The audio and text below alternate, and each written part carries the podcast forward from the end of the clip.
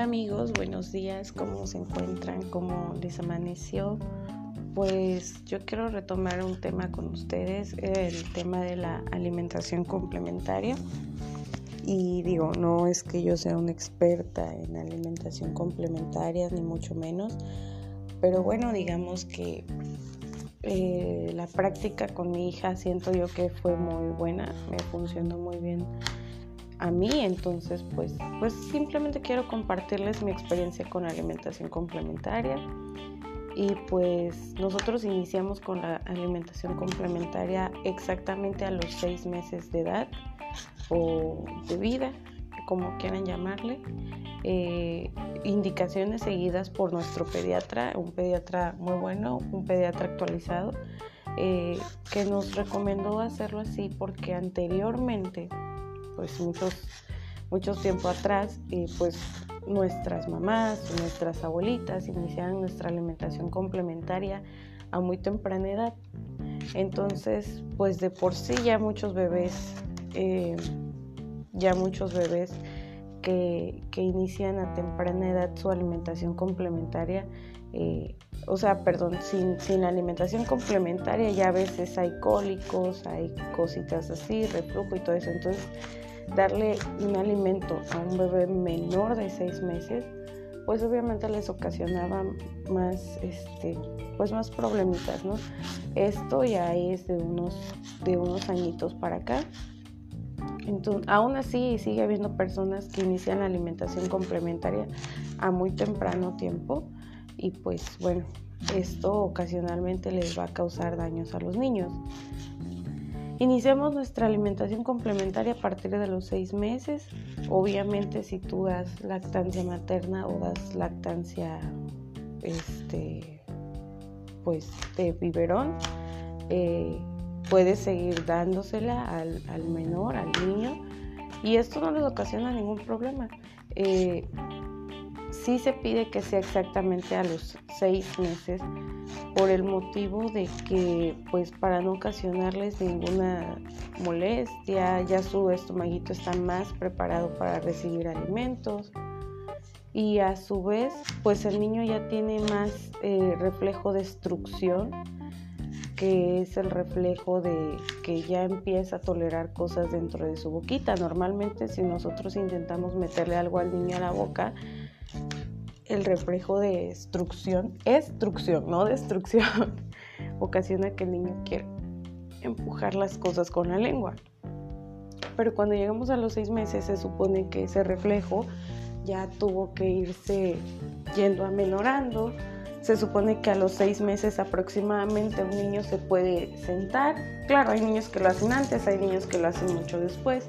Por ejemplo, en mi caso, mi hija a los seis meses ya ella se sentaba entonces pues pudimos iniciar la alimentación complementaria perfectamente. Otro, otro factor aquí es que antes de la lactancia materna, perdón, antes de la alimentación complementaria, la lactancia materna, por lo menos en mi hija, fue exclusiva a libre demanda. ¿Qué quiero decir con esto? Que no le ponía tiempo de que cada tres horas vas a tomar este pecho y después de esas tres horas ya no, o sea, no nosotros tuvimos lactancia materna libre demanda porque pues la amamantaba y porque en el momento que ella llorara o necesitaba ser alimentada, pues yo enseguida la atendía y esto también recomendación de un pediatra que pues cuando mi hija nació, su primer pediatra me dijo, ¿sabes qué? Eh, cada tres horas le vas a dar pecho y vamos a estar así, así, así. Entonces fuimos con otro pediatra y ese pediatra nos dijo, mire, la que sabe perfectamente qué horas tiene hambre es su hija. Entonces, cuando la niña esté despierta y no pida pecho, pues usted no le dé, pero si ella llora y usted con el dedito le hace la prueba de que ella quiere tomar pecho, entonces usted la amamanta y listo. Cuando ella se canse de tomar pecho o cuando simplemente ya esté llena, ella solita lo va a dejar y, así sucesivamente. Eso, esa técnica nos funcionó muy bien. De hecho, hasta el día de hoy, que ya está por cumplir dos años, la seguimos utilizando y nos ha funcionado de maravilla. Y bueno, ahorita ya estamos queriendo que comience a dejar el pecho, ¿verdad? Ya estos son otros temas. No es lo mismo cuando tenía seis meses a cuando ahorita ya tiene casi dos años. Pero el punto aquí es ese. Eh, por ejemplo, cuando iniciamos la alimentación, eh, eh, le dimos un alimento durante tres días para ver cómo reaccionaba su, su pancita, su estomaguito, para ver si no tenía alguna alergia alimentaria. Este, igual también hay alimentos que son altos en alergias, alergenos. Entonces, eh, se recomiendan desde a partir de los seis meses dar todos los alimentos que son altos en producir alergias alimentarias y pues no evitar dárselos porque pues al final de cuentas entre más pequeños se los des, pues más se acostumbran a ciertos alimentos que es muy probable que les puedan ocasionar alergias. Eh, en mi caso, gracias a Dios, mi hija hasta el día de hoy no ha presentado ninguna alergia por alimentos, ninguno, e incluso que ya le hemos dado pequeñas probadas de marisco, porque bueno, pues aquí vivimos en costa y es muy común el marisco, ¿verdad? Y su papá adora el marisco, entonces pues claro que sí ha tenido probaditas de, de marisco y repito, obviamente mi hija ya tiene dos años. Y yo sé que el marisco, el pescado es alto en mercurio, pero bueno, una probadita este, no es como que le compremos un cóctel para ella sola. Eh, eh, así es la cuestión y así fue la cuestión con mi hija, inclusive así sigue siendo.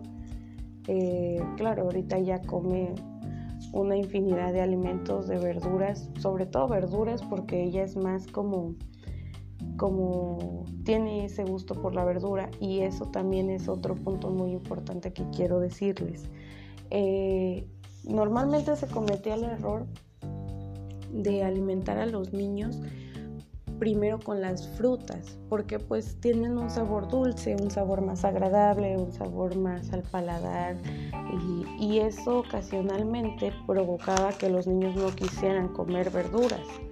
Entonces ahora los pediatras recomiendan que se inicie la alimentación complementaria comiendo primero verduras y después frutas. Entonces, bueno, pues nosotros lo, practicamos así y no sé si es porque eh, fue así o porque pues también nosotros comemos verduras, no lo sé. Pero bueno, quiero pensar que tal vez pudo haber sido por el que desde un comienzo comenzamos a darle verduritas, verduritas hervidas, verduritas al vapor y cosas así. Obviamente también le dábamos su, su su frutita. De hecho, mi hija adora las fresas y tenemos una culpabilidad enorme en estos momentos porque en los supers que nos quedan cerca de nuestra casa no ha habido fresas. Entonces, pues ahora sí ya tiene como un mesecito que no come sus fresitas. Pero bueno, también adora las uvas, tratamos de comprarle uvas y normalmente come casi de todo, casi de todo es lo que ella come. Pero bueno, hay niños que eh, no son tan, tan, este, tan, no sé cómo decirlo. Eh, o sea, hay niños que no les gustan ciertos alimentos y digo, está bien. Eh, a mí me, me, decía mucho mi pediatra, si tú ves que a ella no le gusta un alimento, dáselo cocido. Perdón, si se lo das cocido y no le gusta ese alimento, dáselo hecho en una papilla. Si se lo das en una papilla y ves que no le gusta, dáselo en trocitos. Eh, por ejemplo, eso nos pasó mucho con la zanahoria. Yo le daba la zanahoria hervida o al vapor y eh, pues ella no, simplemente me rechazaba la zanahoria. Se la hice también en papilla, también me rechazaba la zanahoria. Se la hice este, así en trocitos, me la rechazó hasta un día que, bueno, a mí me gusta mucho la zanahoria, me hago una zanahoria eh, cruda, súper bien lavada y desinfectada, con limoncito, poquito de chilito y me lo empecé a comer. Y de las cachitos que me quedó sin chilito y que quiero pensar que también sin limón, le invité un cachitito y vi que me lo aceptó y yo dije, wow. Entonces de ahí para acá acepta la zanahoria y se la come en cualquier presentación que se la dé. Entonces, bueno, también lo que me comentaba mi pediatra y lo que he leído también mucho en libros de alimentación es que no porque tu hijo rechace a la primera un, alimento, ya no se lo des porque pienses que no le gusta, que, que, que lo que sea. A veces los niños dejan de hacer cosas meramente por nosotros, no tanto porque ellos estén convencidos de que no les gusta. Entonces tú, si ves que tu pequeño no o no acepta o rechaza un alimento, pues yo te recomiendo que se lo des en cualquier otra presentación y tal vez probablemente le guste. Les, les repito, me pasó esta situación con mi hija. Y bueno, si después de varios intentos te das cuenta que realmente él no quiere ese alimento, bueno, pues ahí sí, sin duda alguna, pues evitar dárselo. Este, otra cosa que yo quería comentarles es el asunto del baby led weaning, que bueno, eso lo hicimos con mi hija también.